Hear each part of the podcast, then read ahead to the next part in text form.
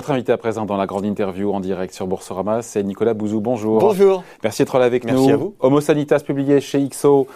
Ça vient de paraître. Il y a très peu de temps, non? Oui, il y a trois semaines. Il y a trois semaines, voilà, on est dedans. On est- on arrive pas Oui, tard, hein. absolument. On est les derniers. Bon, euh, c'est c'est lié, tout ça est lié, hein, mais je, vois, je, je lisais ce week-end, enfin Mm. je voyais dans, dans l'actualité que Israël avait vacciné euh, plus de la moitié de sa population.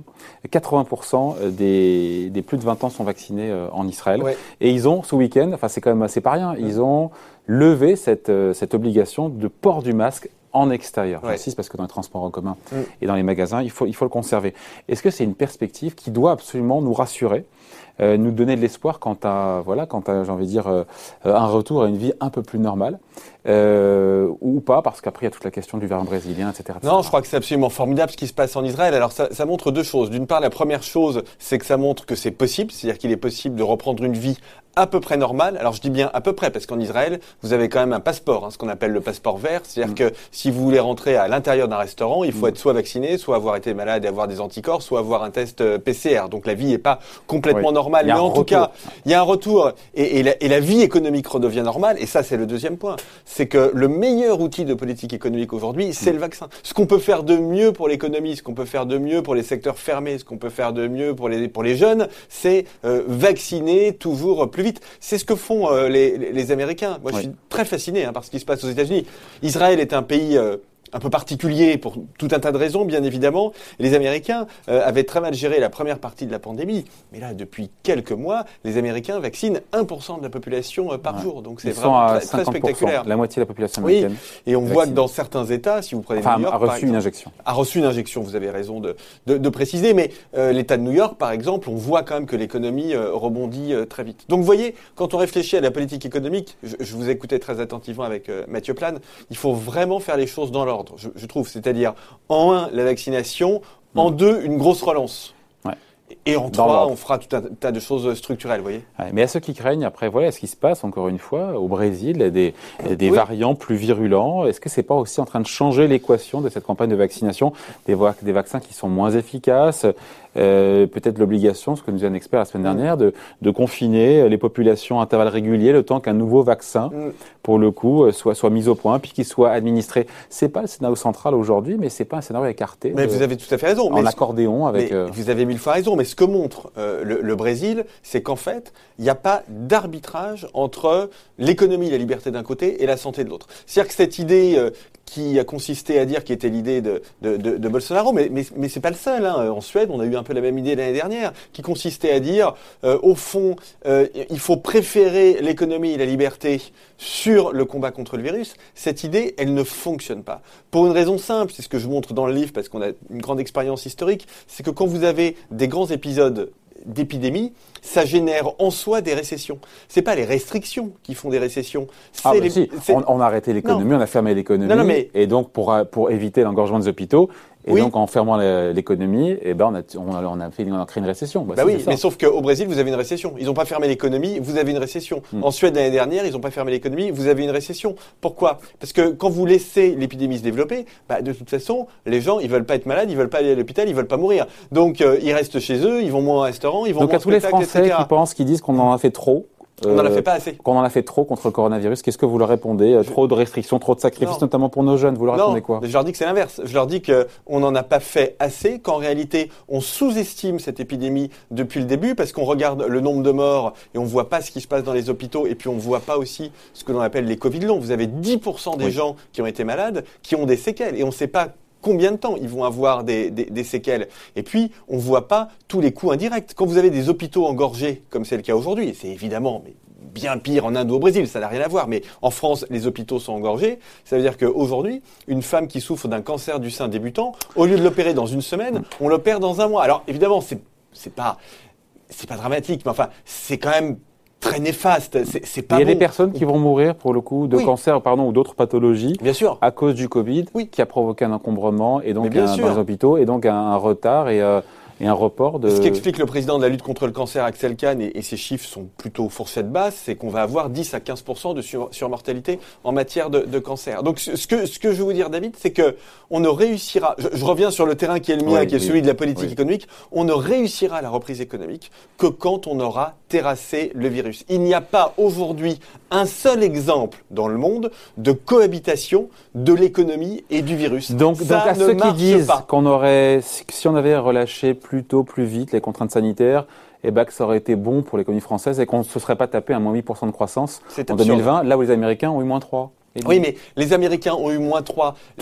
pour un nombre les de morts équivalent rapporté à la population. Oui, oui, bien sûr, vous avez tout à Bah, fait raison. Ça veut dire quoi alors? Non mais regardez ce que font les États-Unis aujourd'hui. Aujourd'hui, ils luttent contre le virus avec beaucoup plus d'énergie que nous. C'est tout à fait spectaculaire parce qu'ils ont bien compris que la stratégie de l'année dernière était une stratégie qui n'était pas satisfaisante. Et donc aujourd'hui, en fait, la politique des États-Unis, c'est grosso modo, alors ça peut pas être une politique de zéro Covid comme euh, euh, au Vietnam ou à Singapour, parce que nos, nos pays sont pas comparables et on peut pas, on est des démocraties et fort heureusement, on peut, on peut pas faire ce que Il n'y a aucune démocratie qui a fait du- Mais- du, zéro Covid, en, Si, si. la stratégie zéro Covid. Si, Australie, Nouvelle-Zélande, mais, mais, mais comme je vous disais, euh, les, les Américains font un peu ça. Et même en France, vous avez des villes. Je publie une, une- une tribune dans quelques jours avec le maire de Cannes, le maire de Cannes, David Lisnard. À Cannes, on essaie de faire du zéro Covid en, en, en regardant de très près euh, le- la concentration de virus dans les eaux usées et en remontant aux maisons et aux appartements où sont les gens malades pour pouvoir justement leur demander de, de s'isoler. On met des purificateurs d'air absolument part- partout, des capteurs de CO2, on regarde la densité de l'air en virus. Donc vous voyez, il y a encore énormément de choses à faire et bien évidemment la campagne de, de vaccination. En réalité, euh, on dispose de beaucoup d'ou- d'outils aujourd'hui pour lutter contre le virus et ce qui me fait un petit peu de peine, c'est qu'en France, on n'utilise pas tous ces, tous ces outils. Donc à moi, ce que je pense, c'est qu'on n'en fait pas. Ah bah les purificateurs d'air, regardez euh, typiquement. Là encore, je vais prendre un autre exemple. À New York, vous avez des restaurants euh, dans lesquels, sur chaque table, vous avez un purificateur d'a- d'air. Quand vous allez au restaurant avec votre conjoint, votre conjointe, votre copine, votre copain, etc., c'est mieux d'avoir un purificateur d'air qu'une vitre. Ouais, ouais. C'est vrai, hein Bon, vous voyez, donc ça, ce genre de choses, on le voit pas encore en France. Donc il y a, il y a plein de choses à faire. Et puis bien, mais le nerf de la guerre, ça reste bien évidemment la campagne de vaccination. Malgré les variants, encore une fois, je reviens Alors- à cette idée que des variants avec un variant brésilien qui est plus agressif. Oui, vous avez raison. Est-ce que c'est pas en train de changer aussi la, la donne? Et ceux qui croient qu'il y aura une réouverture totale d'ici Mm. un an se trompent peut-être Et c'est le scénario central quand même. D'ici un an, en gros, on aura Ouais. retrouvé notre vie normale. Peut-être les variants changent la donne. Alors déjà, je pense qu'il n'y aura pas de réouverture brutale, c'est-à-dire qu'il y aura une réouverture oui, que sûr. très progressive. Même en Angleterre et en Israël, en fait, ça a été assez, assez progressif. Mais concernant la, la question des, des- des variants, qui est une question très, très compliquée du point de vue de la santé publique. Parce que les vaccins à ARN messager. Pfizer, BioNTech, Moderna. Mod- Moderna, sont des vaccins qui sont aujourd'hui euh, très efficaces contre tous les variants. C'est un petit peu moins vrai des autres vaccins euh, AstraZeneca, Johnson Johnson, qui sont Sur très le efficaces. variant brésilien, c'est pas très clair encore. C'est pas très clair. Bah voilà, ouais. exactement. Donc là, on a une vraie difficulté. Mais ce qu'il faut bien comprendre, c'est que plus vous vaccinez vite, moins vous avez de variants qui se développent. Oui. Donc, C'est tout le problème du Brésil, c'est que. mais exactement. C'est qu'on n'a pas vacciné assez vite. C'est qu'on a cru qu'il y avait des traitements, etc. Les traitements, c'est bon. En l'occurrence, il n'y a pas de traitement, mais même le jour où il y a un traitement, les traitements, c'est sympa, mais ça n'empêche pas l'épidémie de se propager, si vous voulez. Donc, euh, ce qui compte véritablement, c'est la vaccination. Et juste un tout petit mot, si vous m'y autorisez sur ces vaccins ARN messagers, parce que là aussi je traite ça dans le livre, c'est une révolution scientifique et économique qui est absolument majeure. Pour deux raisons. D'une part, ça apporte énormément d'argent à ces entreprises, et notamment à ces biotech, hein, euh, BioNTech, euh, Moderna. Moi, j'ai regardé un peu, il y en a une troisième qui est allemande, qui s'appelle CureVac, le vaccin va arriver bientôt. Moi, j'ai regardé un peu les vaccins ARN messagers, c'est 100, 150 milliards de dollars de chiffre d'affaires. Jamais dans l'histoire économique, vous n'avez un secteur innovant émergent qui a récupéré de l'argent aussi rapidement. Et en plus, ces boîtes, elles vont faire des augmentations de capital. Et elles vont pas avoir de mal. Hein. Quand Ouais. euh, Moderna ou BioNTech va vouloir lever de l'argent, ça va pas être très compliqué. Donc, ces entreprises vont se retrouver avec énormément d'argent.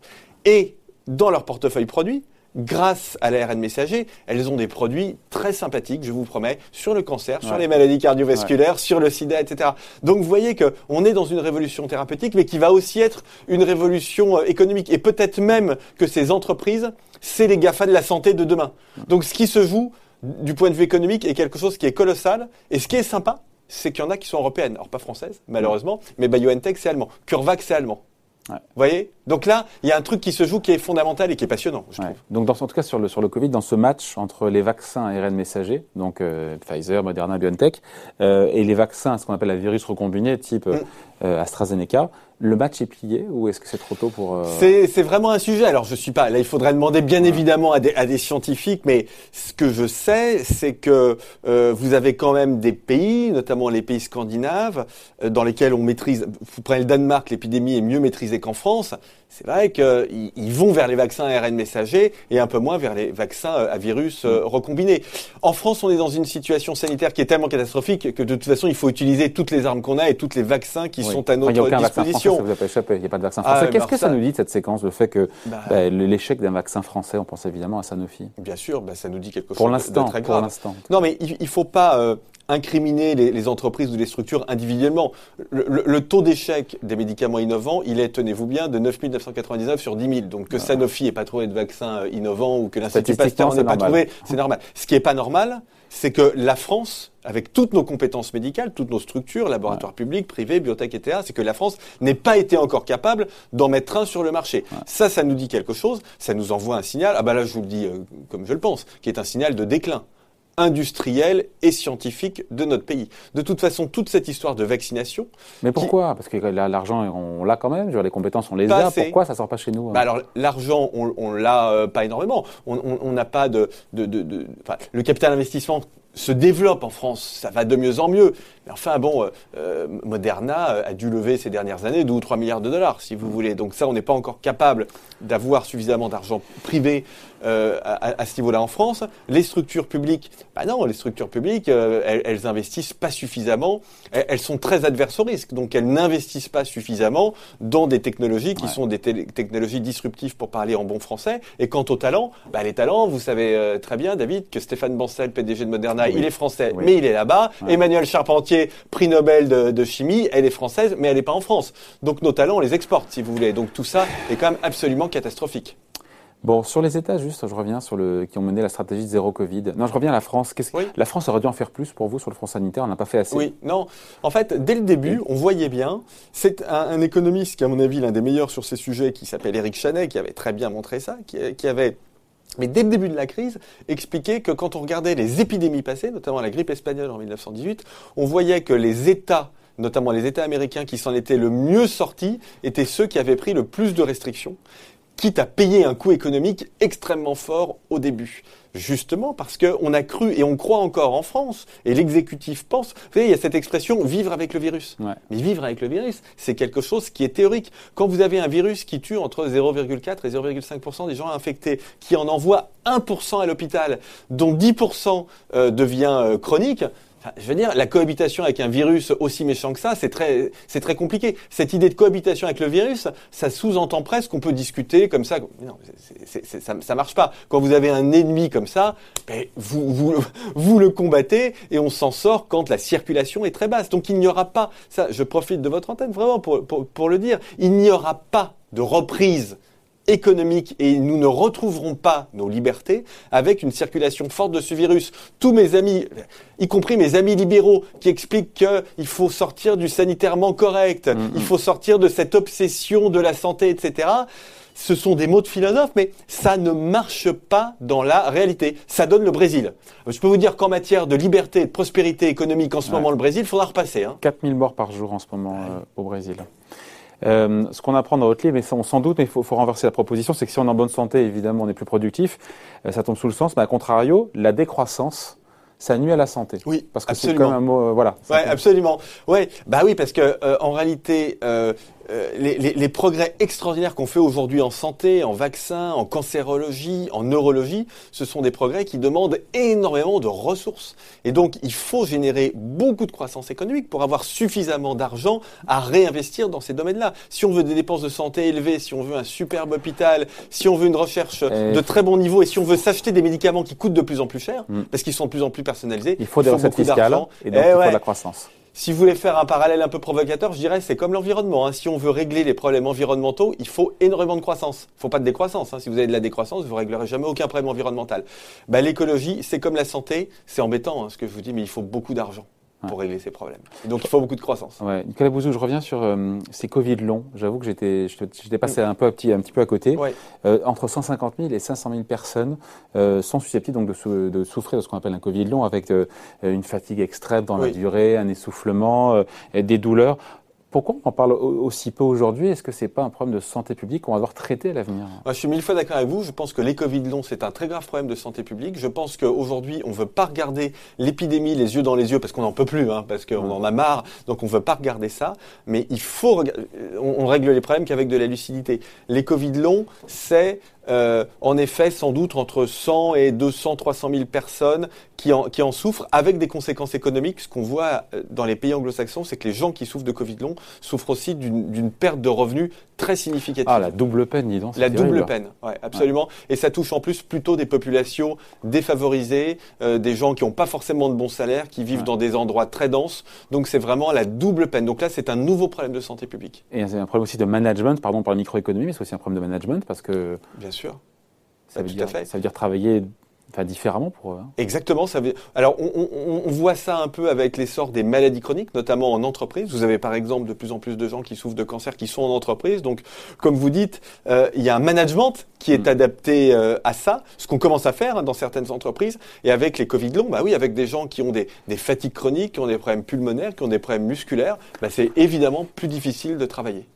Votre scénario à vous, on finit là-dessus, c'est que les économies vont se rouvrir au fur et à mesure, mais encore une fois, d'avoir cette prolifération de, variants type brésilien, est-ce que c'est pas en train de changer l'équation avec cette possibilité d'avoir tous les 18 mois peut-être euh, des, des confinements, avec Ouais. des nouvelles campagnes de vaccination, etc., etc. C'est c'est c'est pas un scénario qu'on évoque beaucoup. Ça a l'air de, hein. non, vous avez raison, et ça a l'air de vous inquiéter beaucoup, mais vu de là d'où on vient, si vous voulez, si franchement ça, ça le prix a- mal. Écoutez, si c'est une vaccination, si c'est euh, un- une nouvelle vaccination tous les 12 ou tous les 18 mois, Et une je- refermeture je- et un confinement, pense- le temps de faire. alors ça c'est beaucoup moins drôle si vous voulez, mais très honnêtement, je- d'après ce qu'on m'explique, ce que m'expliquent les, les spécialistes avec les vaccins ARN messagers, pour l'instant, on est quand même plutôt bien plutôt bien protégé contre les variants. Sur le rebond économique, vous en avez parlé avec Mathieu Plane, sur le rebond économique à court terme, il y a quand même des, des- des perspectives, il y a beaucoup d'épargne, donc c'est pas quelque chose qui nous inquiète. Je participe, je, je- je souscris évidemment à, ce que, à votre dialogue tous les deux. Et sur le, à moyen terme, euh, je suis quand même plutôt optimiste parce qu'on a une vague d'innovation extraordinaire Ouais. et parce que cette crise, elle tend plutôt à accélérer l'innovation et à faire mentir les tenants de la stagnation séculaire. Non, moi, franchement, je suis super optimiste euh, à moyen terme. Le seul truc, c'est que je veux pas qu'on commette de, de bêtises et je veux pas qu'on se dise, allez, ça y est, on lâche tout, on fait passer l'économie et la liberté euh, avant tout, euh, on déconfine d'un coup. Vous savez, on a cette posture un peu virile, là, justement, à la Trump Bolsonaro. On va pas quand même se laisser impressionner par un petit virus. Si on fait ça, dans quatre mois, on est à nouveau confiné. La France restera. Malgré, malgré la montée en puissance de la campagne de vaccination. Ouais, mal- parce que eh ben, ce que nous dit l'Institut Pasteur, c'est que l'immunité collective, c'est 80 ou 90 des gens. On n'y est pas. Donc même si on va vite, si vous voulez, on est, on, on- on- c'est- on- on en est évidemment euh, très loin. Donc il faut faire, faut faire les choses très lentement, très précautionneusement, très- avec beaucoup de précautions. Euh, voilà, il faut être très sérieux, très rigoureux. Et si on fait ça, on a un avenir qui est vraiment super sympathique, je crois. Bon, en tout cas, en attendant cet avenir sympathique, il y a Homo Sanitas à lire, Histoire et avenir de la santé, publié donc par Nicolas Bouzou aux éditions XO. Merci beaucoup Merci. Nicolas, invité de la grande Merci. interview en direct sur Boursorama. Bye.